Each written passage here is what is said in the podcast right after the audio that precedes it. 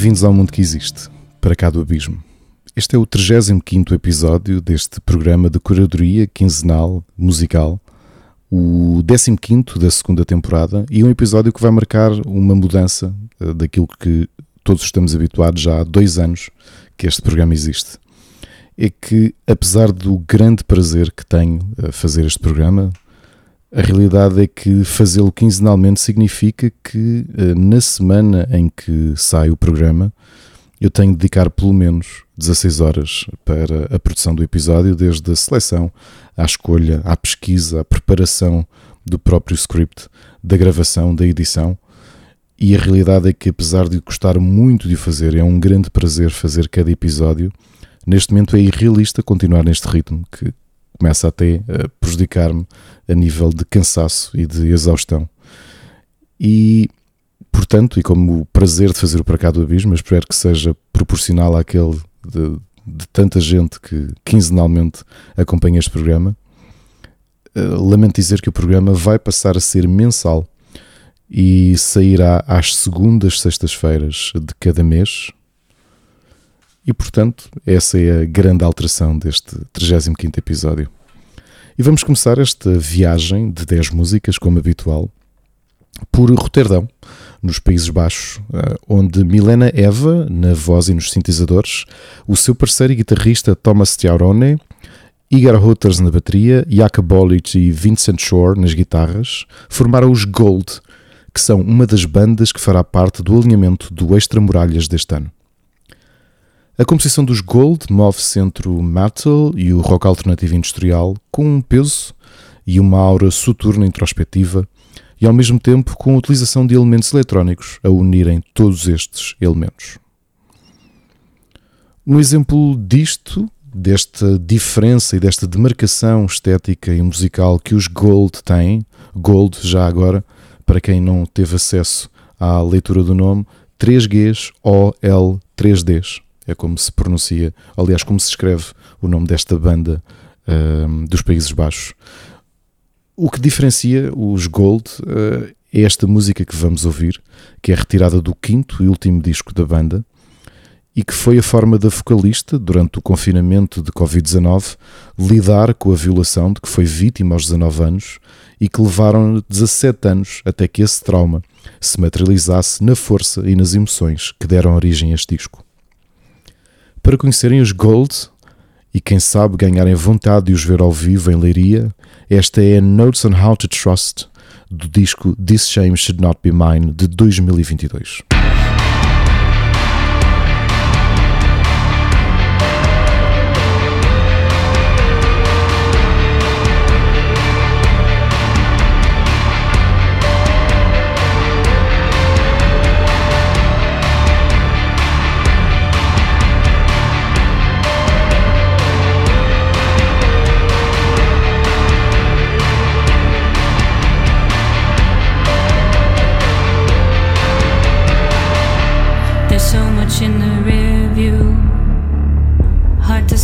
going on.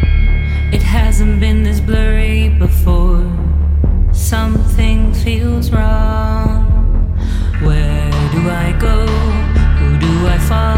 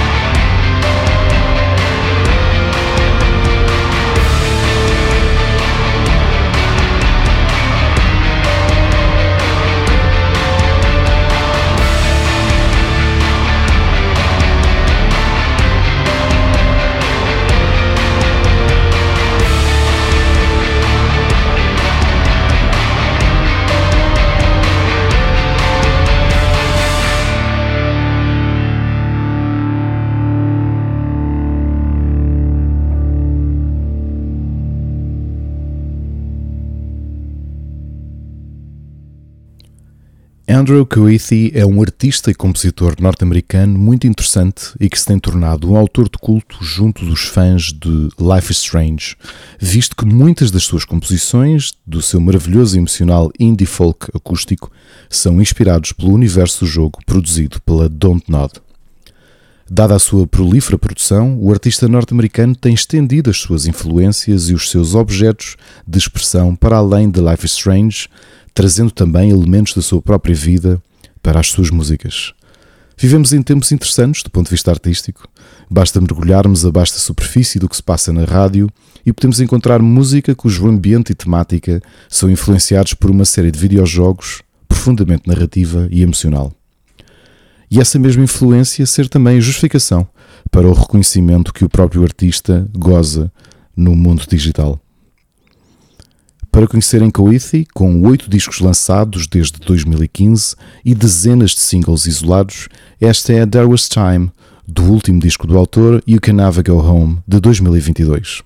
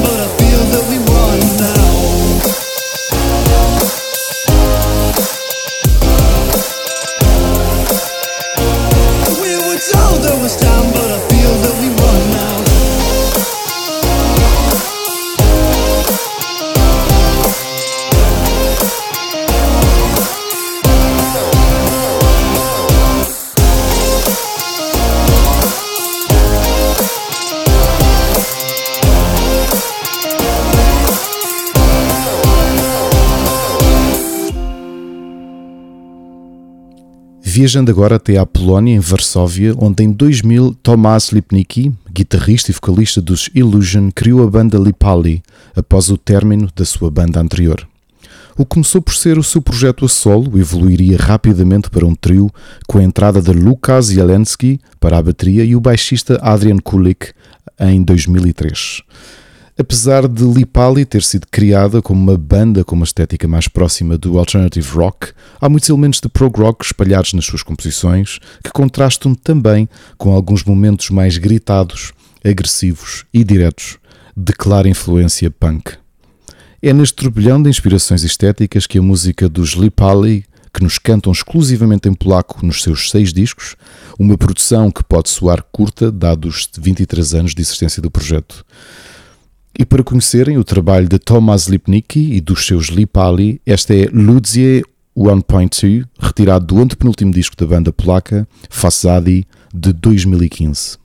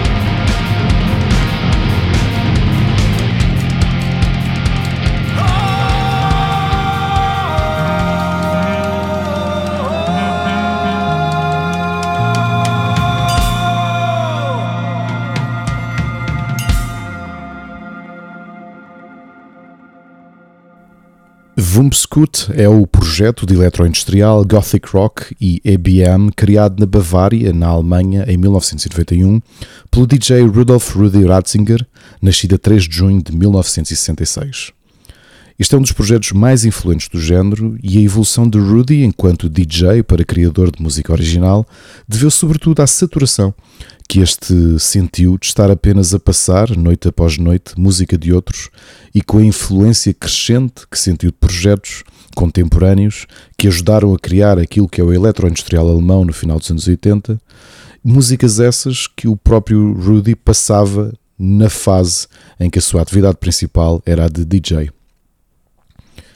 É curioso que eu tenha demorado 35 edições para falar de Vumpskut, quando a forma musicalmente agressiva como este autor produz as suas músicas foi um dos responsáveis pela minha aproximação à música eletrónica há cerca de 16 anos.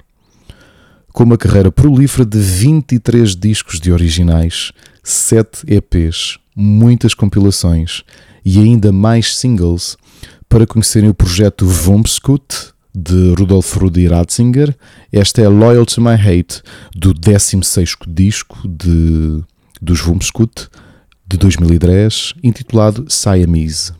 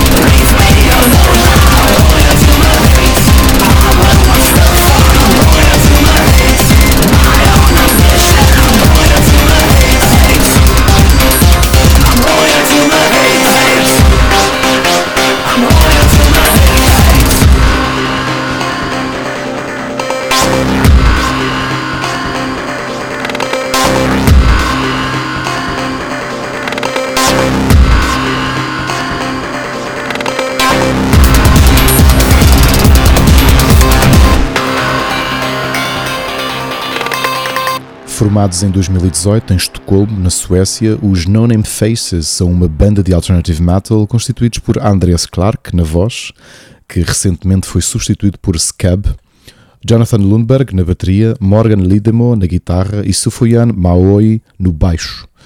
A minha surpresa pessoal, na primeira vez que os ouvi, é que senti que a forma como os No Name Faces desenvolvem a sua música me lembra e muito a expressão de um rock metal prog orquestral dos Deer Hunter, cinemáticos e dramáticos e envolventes nos seus instrumentais.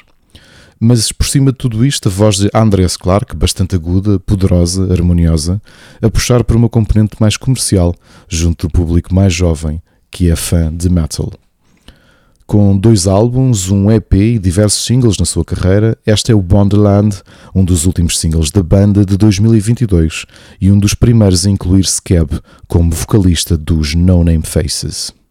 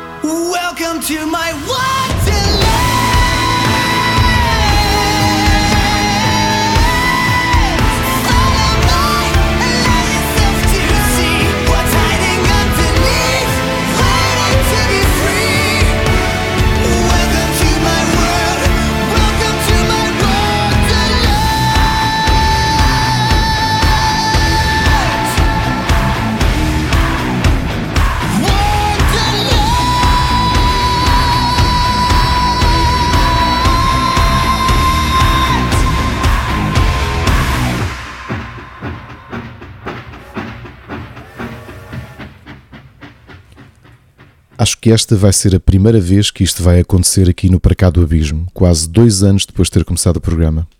É que vos vou falar de uma banda cujos álbuns tenho ouvido de forma quase ininterrupta nos últimos meses e não consigo obter qualquer informação sobre a banda, sobre os membros que a compõem, tirando que são um projeto e uma banda russa que só comunicam em russo, apesar das suas músicas serem em inglês, e que, à exceção de uma suave presença no Instagram, a sua página oficial é na rede social russa VKontakta. Sem informações que vos possa dar sobre este quarteto de metal alternativo e prog, resta-me falar da sua música antes de ouvirmos com uma proximidade estética muito grande com outras bandas de metal contemporâneo de grande sucesso como Bring Me the Horizon e Asking Alexandria. É curioso que é a voz da mezzo-soprano, de vocalista, cujo nome eu não sei, que confere ainda mais esta abordagem contemporânea, lembrando por vezes uma Lee na forma como desenha as linhas melódicas que canta. Os Inuma, esta banda de qual vos estou a falar, vão mais longe do que essa influência e aproximam-se de um progressivo contemporâneo, com linhas de guitarras mais pesadas e uma oscilação interessante entre técnica e melodia. Com apenas um EP e seis singles lançados, sendo que este que vos trago é o single de estreia da banda, em 2018, retirado do EP Another Me, esta faixa para conhecerem os aparentemente desconhecidos ou incógnitos Inuma é Not Good. They said I have to be good, but I saw them not being good themselves. Then why should I be? How can they expect the world to be good, not being good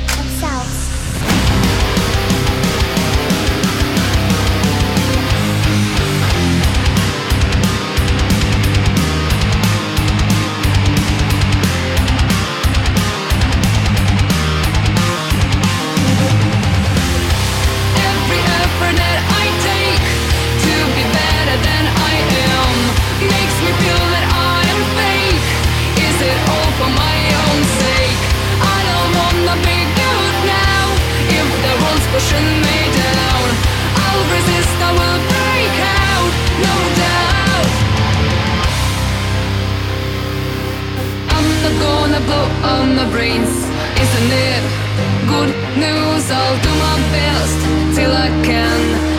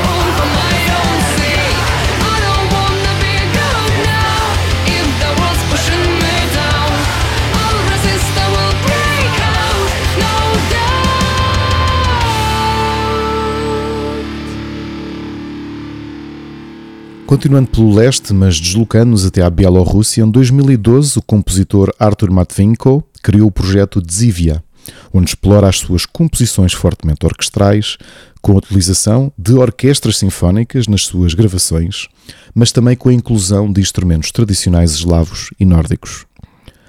Somemos a todo o ambiente que os Dzivia criam com esta parede sonora orquestral e com a utilização de coros massivos e dezenas de cantores e cantoras diferentes nesta criação de peças dramáticas que misturam folk nórdico e eslavo com uma sonoridade profundamente negra. Dzivia é mais um dos brilhantes exemplos de projetos que têm incorporado elementos de música tradicional com abordagens mais pesadas e negras, sendo que o nível de produção destes discos é de uma qualidade impressionante que nos surpreende também por não ter um mediatismo mais acentuado. Com apenas dois discos lançados desde 2016 e dois singles, para conhecer o projeto Dzivia de Artur Matvienko, esta é Vataha, do segundo disco do compositor bielorrusso Tuznos de 2018.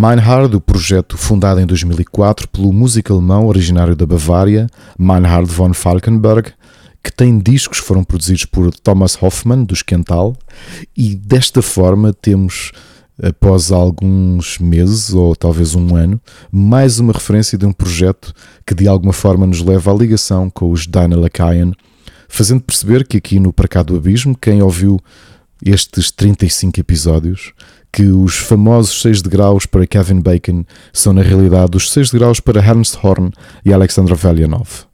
Mas perdoem-me a divagação. Voltando aos Meinhard. A mistura que Meinhard faz nas suas músicas funciona surpreendentemente bem. Entre o gothic rock, o alternative rock, o glam rock e até apontamentos de pop, lembrando por vezes ora Ghost, ora noutros momentos Duran Duran um pouco mais negros. Tenho de admitir que esta sonoridade muito única do músico alemão tornou este seu projeto uma das surpresas musicais mais acentuadas que tive nos últimos meses. Com cinco discos de originais, dois deles conceptualmente desenvolvidos em torno do livro Alice in Wonderland de Lewis Carroll, esta é The King's Game, retirado do último disco de Meinhard de 2022, Wasteland Wonderland.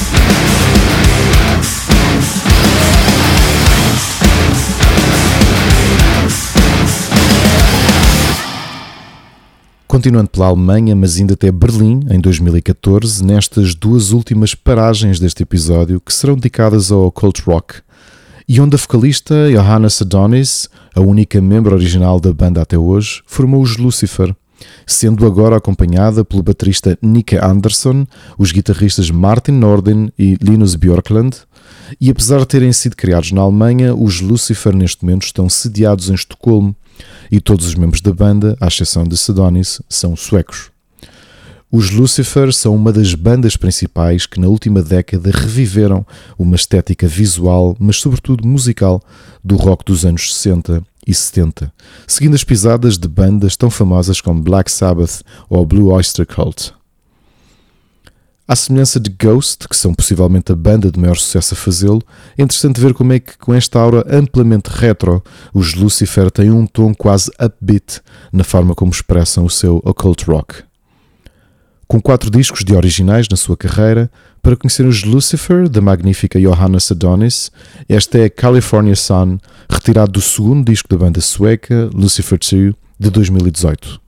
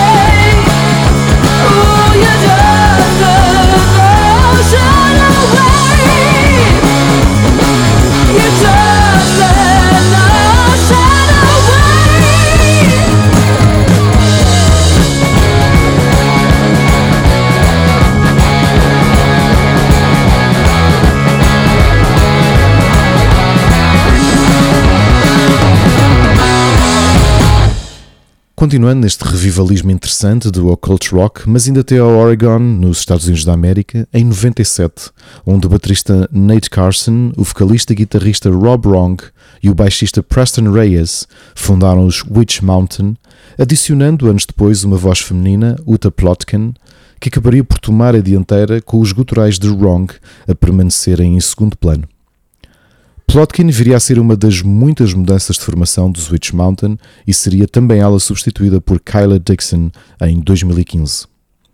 O que difere da abordagem dos Witch Mountain e dos Lucifer, e num certo aspecto até dos Ghost, a este revivalismo do occult rock, é mesmo o fato de a banda norte-americana incorporar sobretudo uma ambiência de doom metal, com uma aura mais próxima dos Candlemass nos tempos do colossal Messiah Markelin. E é interessante para nós, deste lado, ouvirmos duas bandas contemporâneas com abordagens retro distintas e ao mesmo tempo a criarem ambientes revivalistas e negros com tons diferentes. Com apenas quatro discos de originais na sua longa carreira, muito por culpa da instável formação da banda, todos apenas, por curiosidade, nos últimos 10 anos, os Witch Mountain são uma excelente revelação nas bandas de occult rock. Para os conhecerem, aqui fica Shelter, retirada do segundo disco da banda de 2012, Cauldron of the Wild, o derradeiro disco com a voz de Uta Plotkin.